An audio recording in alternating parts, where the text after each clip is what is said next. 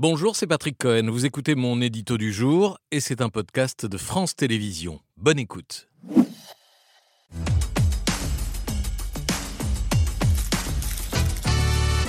Emmanuel Macron voudrait donc davantage consulter les Français. Dans un discours devant le Conseil constitutionnel, il a proposé d'élargir le champ des questions qui pourraient être soumises au vote, à commencer par les sujets de société, comme l'immigration, initiative qui vous a rappelé un précédent oui, un précédent que notre invité connaît très bien puisqu'il a changé son destin politique. 1984, le gouvernement Mauroy est englué dans la querelle des deux écoles avec une loi Savary qui en réalité devait imposer à l'enseignement privé certaines obligations de service public. Rien de plus, mais ce qu'on appelle alors le camp laïque à qui on avait promis un grand service public unifié se sent floué, tandis que le camp de l'école libre euh, et les autorités catholiques refusent toute concession au nom de la liberté d'enseignement et font descendre plusieurs centaines de milliers de personnes dans la rue. À ce moment-là, trois ans après son arrivée à l'Élysée, François Mitterrand touche le fond de l'impopularité. C'est ce qui le conduit à imaginer un référendum pour sortir de la crise. Oui, alors au départ, c'est la droite RPR qui l'avait suggéré. Charles Pasqua, euh, pour être précis,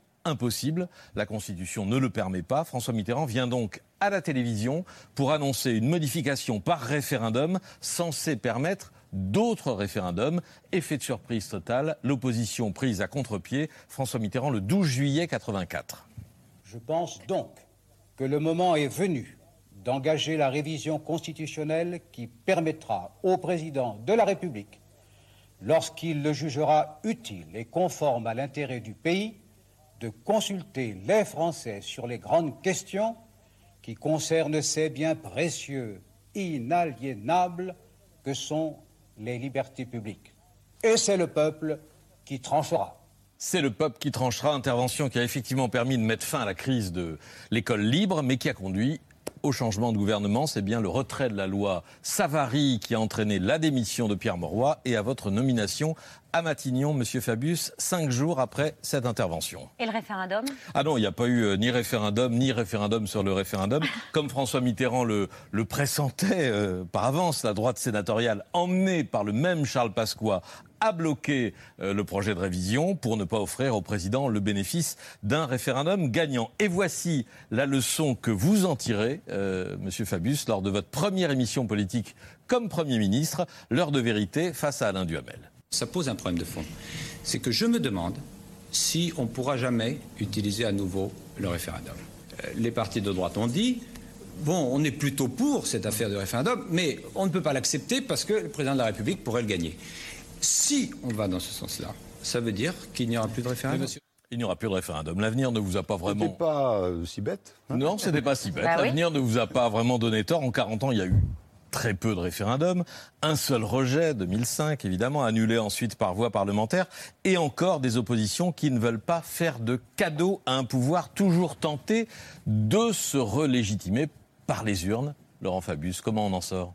Alors je reviens là-dessus, euh, c'était hier, hein, cette affaire-là.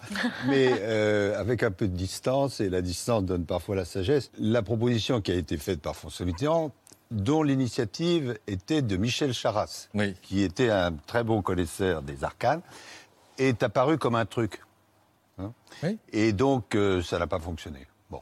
Est-ce que c'est pas toujours un truc? Un coup politique Non, alors là, puisqu'on est quand même quelques années plus tard, euh, je crois que la situation est différente. Euh, je ne pense pas du tout que lorsque le président de la République hier a dit euh, je suis ouvert, etc.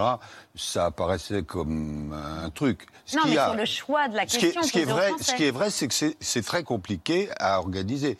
Alors, euh, bon, on va pas rentrer dans des choses trop techniques, mais euh, le, le, référendum, c'est prévu par la Constitution. Bon, c'est dans l'article 11 de la Constitution. Et cet article dit le référendum doit porter sur quelques sujets, bon, qui sont précisément dénommés. Et évidemment, euh, il n'y a pas les questions de société dans ces sujets-là. Donc il faut élargir. Donc il faut élargir. Mais là, je dirais, je ne sais pas si ça va se faire, hein, mais qu'on est à froid.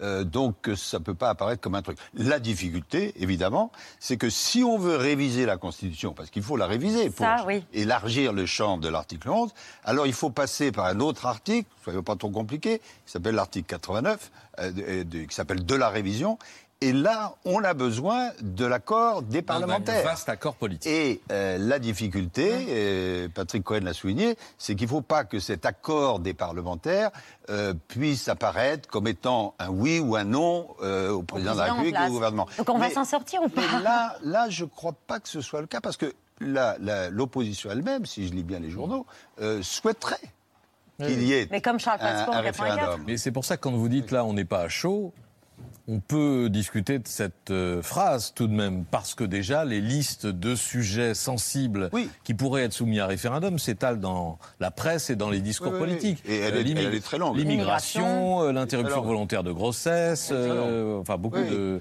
Bien sûr, mais il euh, n'y a pas d'ailleurs que ce référendum-là. Alors, il y a aussi, on l'a vu récemment, ce qu'on appelle le référendum d'initiative partagée, qui lui vient, euh, euh, doit avoir le soutien de la population.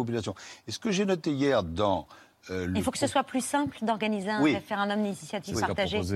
Et, ça, le président a eu un mot là-dessus, et le Conseil constitutionnel est tout à fait en ligne avec ça. Hmm. en 2020, donc, on avait fait des observations publiques qu'on fait rarement, parce qu'on est assez discret, en disant qu'il y avait au moins deux problèmes. Le problème euh, qui est qu'il faut qu'il y ait 10% euh, des électeurs qui, signent, donc ça fait 4 millions 7, c'est déjà beaucoup. Et un autre problème dont on a peu parlé, mais il faut s'en méfier, c'est que même si vous avez 5 millions de personnes qui disent on veut un référendum d'initiative partagée, le texte est ainsi rédigé que euh, il doit, ça doit repasser devant les assemblées et les assemblées peuvent euh, laisser ça à l'écart. Donc imaginez la situation où vous avez 5 millions, 6 millions de personnes qui disent on veut un référendum sur un texte, ça arrive euh, devant telle ou telle assemblée, soit l'Assemblée nationale, soit le Sénat, et euh, ça s'arrête. Donc le président Macron, justement, a dit que le fond du sujet, c'est que d'un côté, vous avez la démocratie représentative, ben c'est-à-dire euh, les parlementaires, et puis vous avez aussi le, peuple, et qu'il faut arriver à faire converger tout ça. Merci d'avoir écouté ce podcast de France Télévisions.